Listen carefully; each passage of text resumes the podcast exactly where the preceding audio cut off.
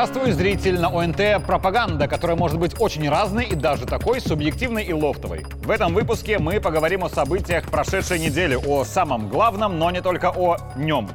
Меня зовут Игорь Тур, это «Моя пропаганда», Начнем.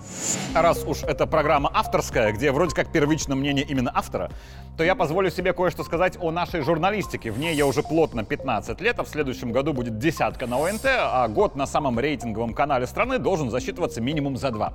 Так вот, очень важно было помогать нашему президенту объяснять, что и как мы делаем с пандемией коронавируса, почему и почему именно так правильно, что потом поняли совершенно все в мире, но мы сами это поняли далеко не сразу. Потом было важно защищать родину в медиаполе, когда родину пытались госперевернуть и в медиаполе. Затем было противостояние санкциям, потом было противостояние милитаристской риторики коллективного Запада, следом началась СВО с безумной, но эффективной военной пропагандой из Киева. Многое осталось. Добавилась еще и война на Ближнем Востоке. Усложнилось все в целом в глобальной геополитике. Помните? Когда Лукашенко говорил «будет очень интересно», и он был на 200% прав. Но спустя эти годы, вот лично мне, понимая важность своего участия в медиа-войне, вот куда более ценны события мирные. Мы же за это и воюем. За то, чтобы когда-то вернуться к стереотипному, спокойному освещению посевных и уборочных, правда? Я уверен, что есть мои коллеги, которые испытывают удовольствие от медиа-войны. Я никого не критикую, но все же есть пропагандисты разные.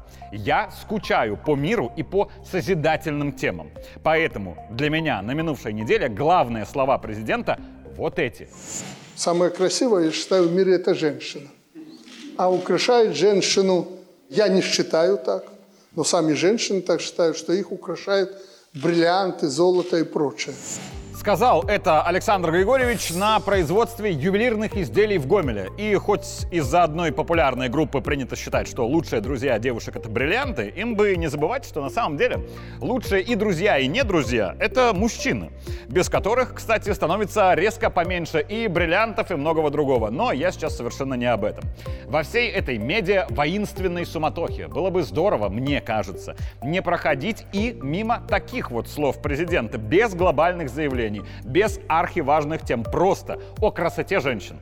В соцсетях есть интересная байка. Якобы на конкурсе в Оксфорде нужно было передать идею «мир, спокойствие, счастье» одной короткой фразой. Победителем стал человек, написавший два слова «жена спит».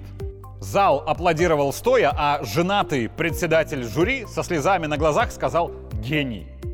И знаете, кто особо будет ценить моменты вот такого спокойного и мирного сна жены, а еще детей? Мужчины тех семей, которые на прошлой неделе по поручению президента эвакуировали из Газы.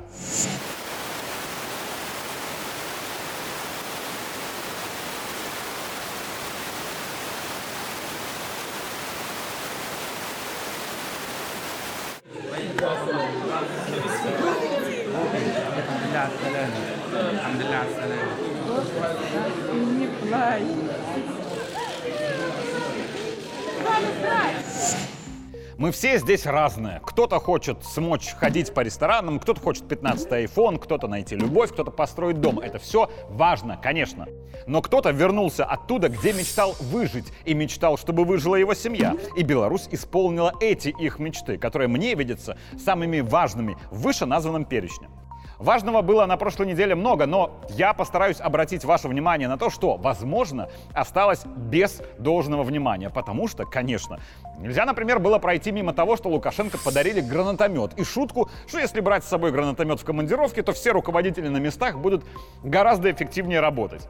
К этому мы вернемся позже, а вот сейчас Игорь Шуневич, мой тезка, тоже Овен. Дни рождения у нас с Игорем Анатольевичем с разницей в один день, так что заочно мы родственные души. Шуневич, я уверен, никто не забыл. Это генерал, экс-министр МВД, хотя и долгое время работал в КГБ. Человек яркий и резкий, раз уж то самое его интервью Марату Маркову про дырявых и про фрилансеров, которые встретят фрикопов, не могут забыть до сих пор. Сейчас возглавляет Белорусское общество охотников и рыболовов. Что вы слышали об этом обществе за последние лет 20? Я уверен, что практически ничего, если вы не охотник или вы не охотница. Имеется в виду охота с оружием на животных, а не то, что стало иметься в виду под женской охотой в современности. Но любая, даже кажущаяся неважной, должность может заиграть новыми красками при правильном и инициативном подходе. Когда Шуневич стал главой охотников и рыболовов, давайте честно, это воспринялось как торжественные проводы генерала на пенсию. Но вот генерал в этой должности он во Дворце независимости, где, внимание, идет речь о том, что есть вопросы, по которым позиции общества охотников и рыболовов и правительства не сходятся. А это, по идее, значит, что позицию общества Александр Григорьевич решил выслушать, заметив, правда, следующее. Есть государственные интересы, есть интересы личные, есть интересы общества. Но надо сделать разумно, так как это лучше для государства и для людей, которые у нас сегодня состоят в нашей организации. Скажу здесь как есть. У меня есть основания считать, что тех, кто в первую очередь преследует свои личные интересы, а не интересы своего коллектива, своей организации, уж точно не интересы государства, Александр Григорьевич их очень хорошо видит. Иногда действия, совершаемые такими карьеристами, они выгодны государству, и с ними сотрудничают, и разрешают им продолжать действия ради карьеры, потому что ситуативно интересы государства и этого карьериста, они сходятся. Но если карьериста слишком уж заносит в карьеру и, следовательно, слишком относит в сторону от государственных интересов и задач, тогда карьеристу мягко указывают или на недоработки, или на дверь. Мне кажется, еще ни один карьерист в суверенной Беларуси не обхитрил государство. Что же касается Шуневича, то вот как из гусеницы в бабочку превращается общество охотников и рыболовов инициативой собственного производства боеприпасов для гладкоствольного оружия, а также корректировки законодательства по обороту оружия и боеприпасов. Хотя и чаще после вот этой встречи говорилось, что охотники и охотницы это те, кто не боится крови, то есть если вдруг война, они готовы. На мой взгляд, это скорее не сенсационно, а совершенно очевидно. Чем еще интересен Шуневич? Тем, что из разных должностей в разных ведомствах он может рассказать много интересного про человека по фамилии Скитов, потому что работал по нему ранее. Скитов — это тот самый руководитель бабушкиной крынки, который, как оказалось, подмял под себя приличный кусок белорусской молочки, за что вместе с подельниками-коммерсами и вместе с подкупленными управленцами молокозавода в Беларуси задержан и под следствием. Освещалось это всю прошлую неделю всеми телеканалами и очень широко, но вот напомню, что из очень важного сказал Александр Лукашенко по этому вопросу. Там светятся члены правительства. Я говорю, не называю пока фамилии, пока идет следствие. Но не дай бог, губернатору предупреждаю, косяки будут в вашу бытность, мало не покажется. Будет аж в глазах темно, какими вы надежными и преданными мне не были.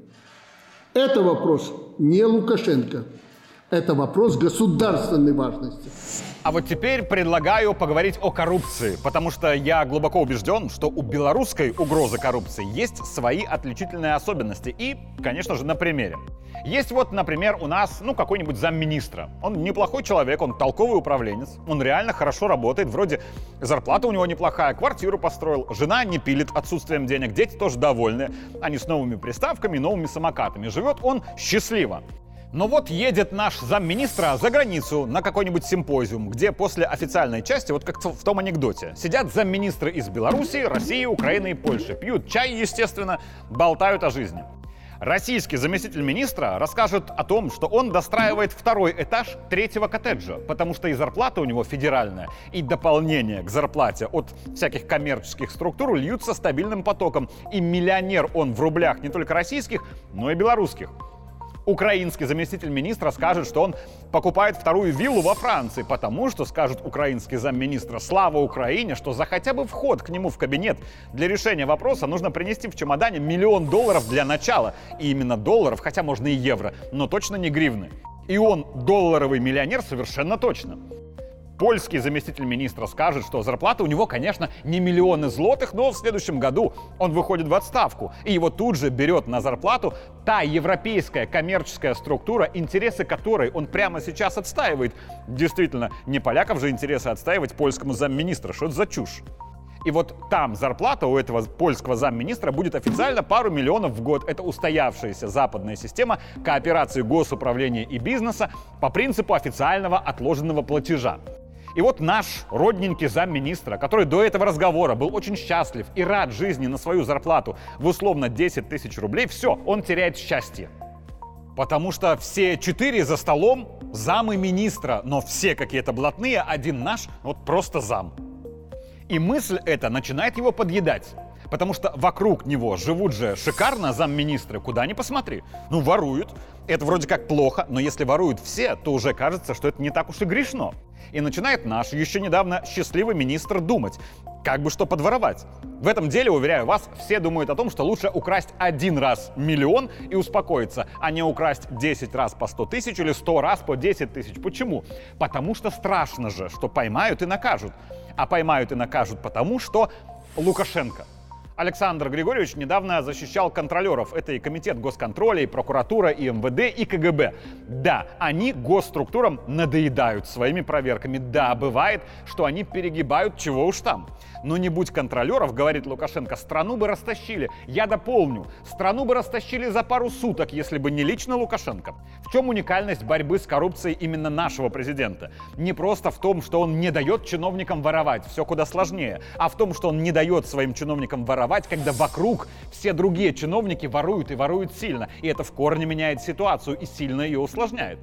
А теперь скажу то, чему время уже давно, кажется, пришло, да и я это часто говорю на своих лекциях и всяких публичных выступлениях. Касаемо августа 20-го. Мое личное убеждение, что в то время наблюдались участие не самой большой, но тем не менее, чиновников признаки диверсии и саботажа. То есть они не выступали против президента, но и не выступали за него. Смею предположить, что среди них были те, кому воровать, просто зарабатывать сильно много или получить больше власти и полномочий им мешал лично Лукашенко.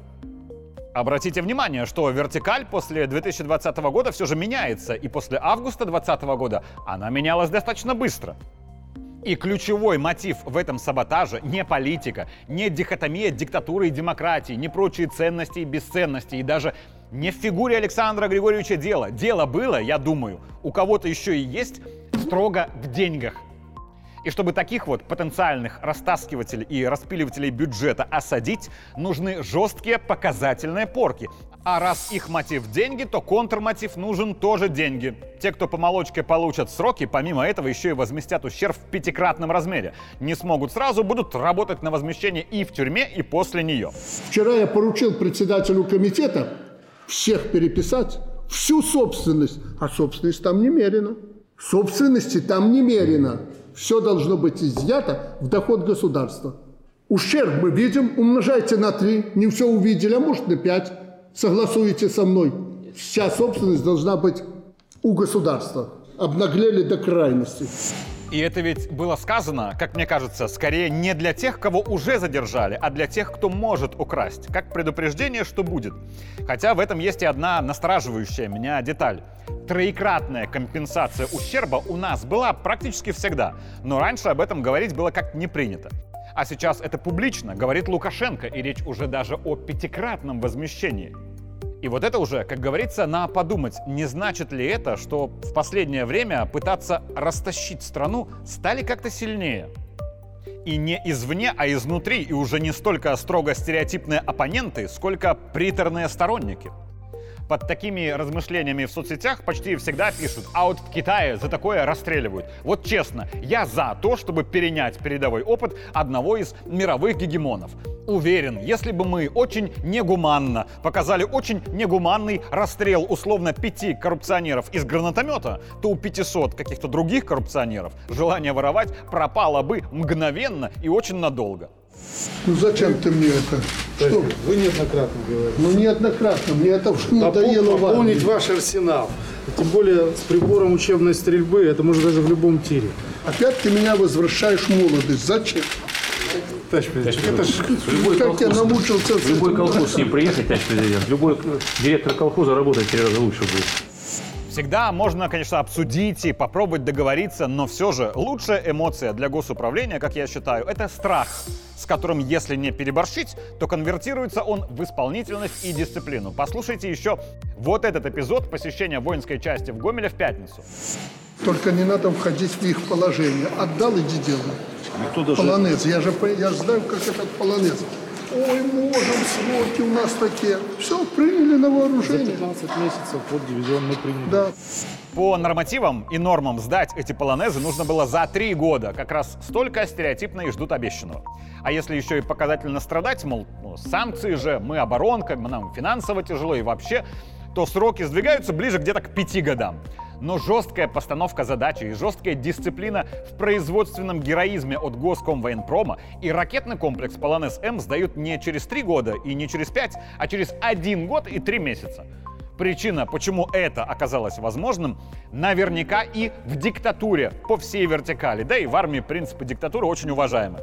Строили бы демократически, поставили бы эти комплексы где-то к 2030-му, я думаю, увеличив за это время смету раза в три. И из-за халатности, и да, потому что воруют. Нам надо, чтобы был результат, и чтобы был как можно быстрее, в любых условиях и под любым давлением. Потому что мы это можем. Меня зовут Игорь Тур, это была моя пропаганда. Увидимся в следующий понедельник.